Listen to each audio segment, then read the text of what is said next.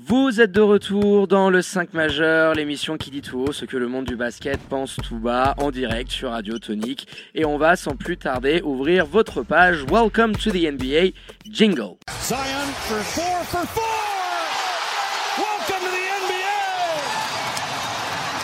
Allez, moins de 6 semaines avant la fin de la saison régulière, on va faire le point sur la course acharnée à la 8 place à l'ouest, notamment dans l'overtime, euh, qui va animer cette fin de saison avec Flo. Après le zoom du 5 majeur, hein, qui cette semaine sera autour de la pépite française, coup d'Embouya des Détroit Pistons avec notre guest d'histoire. Alors fans des Pistons, euh, du Dooms, de la NCA ou tout simplement de NBA, n'hésitez pas à venir poser vos questions via nos réseaux sociaux pour débattre avec nous, hein, poser des questions à nos invités at le 5 majeur. Tout en lettres. Et pour débuter ce programme alléchant, place à votre toute nouvelle chronique qui va s'installer dans l'émission sur les semaines à venir. Allez, Serge Magneto. Hello everybody, welcome to March Madness on CBS. On file sur les parquets universitaires américains avec votre nouvelle chronique From the Tom. Premier épisode ce soir d'une série hebdomadaire qui nous amènera jusqu'au Final Four et aux manettes de cette chronique, votre consultant NCA du 5 majeur, Tom Rousset. Bonsoir Matt, mon Tom, comment il va? Salut Tom. Salut David, ça va bien? Et ouais, on va partir pendant 4 euh, semaines sur les routes euh, de la NCA jusqu'à Atlanta pour euh, le Final Four en avril. Donc on va, on va, on va tout expliquer. Hein, euh, comment marche la marche Madness, sans mauvais jeu de mots d'ailleurs. Euh, comment on se qualifie, comment on y arrive, pourquoi ça fait autant parler aux États-Unis. On va, on va tout, on va tout décortiquer avant de, avant de commencer les choses sérieuses, puisque le, le tournoi commencera le 19 mars. Voilà, il y aura la sélection de toutes les équipes le 15 mars. On commencera les choses sérieuses le 19 mars, mais le, processus de qualification a déjà commencé. Alors justement, est-ce que tu peux nous parler un, petit peu de ça? Comment ça marche un petit peu justement? Parce que tu nous parles d'une date le 19 mars, mais là ça a l'air d'avoir déjà un petit peu commencé. Est-ce que tu peux expliquer un peu à nos auditeurs exactement qu'est-ce qu'est la marche Madness? Alors, la Marche Madness, on a tendance souvent à penser que c'est seulement le grand tournoi à 68 équipes. Sauf que pour que ça s'appelle la Marche Madness, il faut que ça dure tout le mois de mars.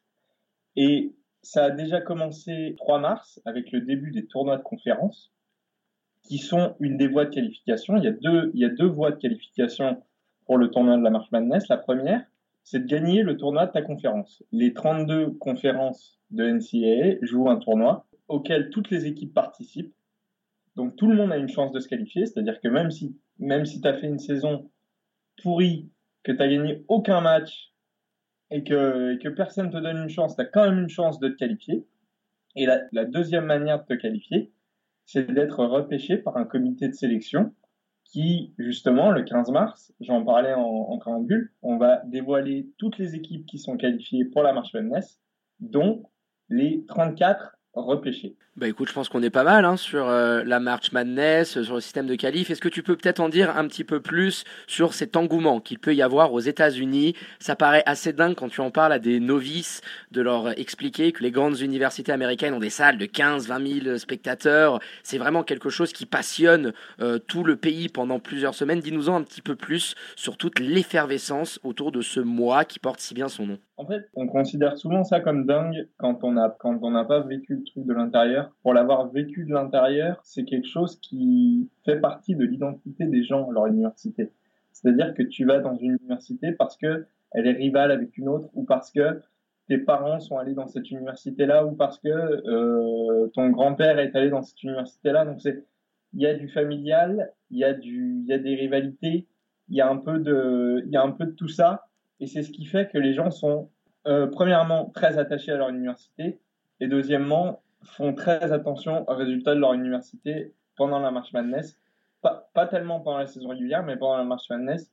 C'est là que tous les Américains vont se réveiller en se rappelant que euh, les enfants sont allés à telle université, que euh, grand-papy est allé à telle université, et on va, on va soutenir, on va soutenir les gamins de, de notre université fétiche. C'est ça, ouais. Pour, euh, pour y avoir été, avoir passé du temps aussi, euh, il faut savoir qu'effectivement, les, les facs sont très importantes euh, pour, euh, pour chaque Américain, pour aussi pour ceux qui regardent le basket. C'est pas anodin, c'est pas un cas isolé de voir quelqu'un avoir un abonnement à la salle de son université pour aller voir jouer l'équipe tout le long de sa vie etc. Donc c'est vrai que pour eux, ça a une importance et le, sport est de toute manière placé à un tel niveau d'importance dans la société américaine qu'on n'a pas. C'est pas uniquement pour le basket, hein, mais l'universitaire et euh, leur tient énormément à cœur. Et puis Tom, moi j'aimerais te demander un petit peu on sait, on connaît des noms, hein, euh, par exemple Duke ou évidemment North Carolina. Nos auditeurs ont l'habitude de, ces grands noms universitaires. Est-ce que tu pourrais nous dire, toi, un petit peu, par rapport à, ce qui s'est passé déjà là, est-ce qu'il y a quelques équipes que tu vois en mode un petit peu surprise arriver à se qualifier et éventuellement des favoris euh, qui pourraient passer à côté ou qui seraient déjà passés euh, à côté d'une qualification? Alors, pour se qualifier à la March Madness, je disais, il y a l'issue du tournoi de conférence qui est souvent euh, bourré de surprises parce que ça se joue sur un match et forcément les nerfs, la pression font que bah, même une équipe ultra favorite est capable de passer à côté. Par exemple, là, aujourd'hui, l'université de Northern Iowa est passé complètement à côté de son match et s'est fait sortir en quart de finale de son tournoi alors qu'ils étaient premiers avec euh, une avance large sur le deuxième. Et en quart de finale, ils se sont fait sortir. Donc déjà, ils sont très vraisemblablement passés à côté d'une qualification parce que leur problème, ça va être, ils sont dans une petite conférence et c'est très rare d'aller chercher ce qu'on appelle des at-large. En fait, c'est un repêchage. C'est très rare d'aller chercher un repêchage quand tu fais partie d'une toute petite conférence. C'est le cas de, c'est le cas de ces mecs-là. Ils sont passés à côté de leur qualification par le biais du tournoi de conférence. Maintenant, reste à voir s'ils peuvent aller chercher un at large. Et il y a quoi dans cette, euh, dans cette équipe-là, justement, qui pourrait être euh, sélectionné euh, à, la, à la prochaine draft, à la prochaine draft, pardon, en, termes, en termes de prospects? À la prochaine draft, il n'y a pas grand-chose. La chose qu'il faut regarder souvent qui concerne la March Madness, c'est le calendrier qu'ils ont joué et on regarde qui ils ont battu contre qui ils ont perdu et dans quelles circonstances. C'est-à-dire que en NCAA, contrairement à la NBA, euh, il y a des matchs sur des terrains neutres. C'est soit tu joues à domicile, soit tu joues à l'extérieur, soit tu joues en terrain neutre. C'est euh, des tournois de saison régulière où euh, ils vont jouer à, aux Bahamas ou à Hawaï dans des, dans des coins comme ça. Et donc le, le comité qui sélectionne prend en compte tous ces facteurs-là, c'est-à-dire contre qui tu as gagné, contre qui tu as perdu, de combien tu as gagné, de combien tu as perdu, et dans quelles circonstances? Est-ce que c'était à domicile? Est-ce que c'était à l'extérieur ou en Ce qui peut sauver euh, Northern Iowa aujourd'hui, c'est de se dire, on va regarder leur euh, calendrier, ils ont des euh, victoires de qualité.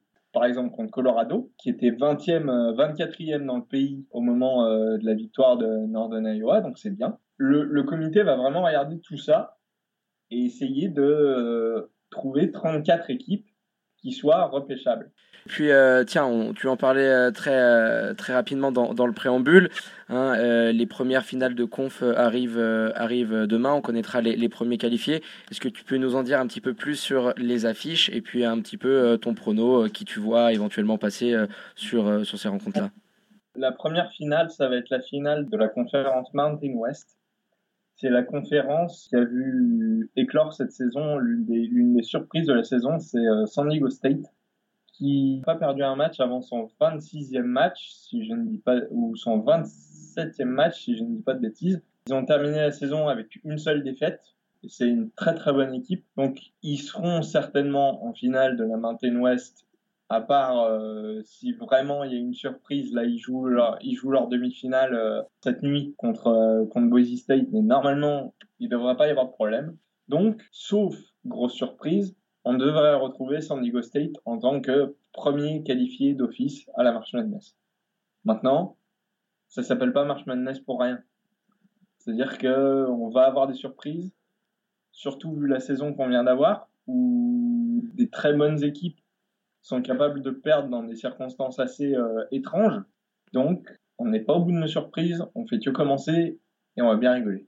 Et eh bah ben oui, voilà qui vient clôturer euh, cette première chronique From the Tom. Hein, donc rendez-vous semaine prochaine pour le deuxième euh, épisode avec un peu plus de matchs et puis on commencera petit à petit à rentrer dans cette March Madness qui va nous faire énormément saliver. Merci beaucoup Tom. Merci Tom, à la semaine prochaine. Bonne semaine NCA à toi, porte-toi bien et à vendredi pro. Ciao ciao. À vendredi prochain. Salut.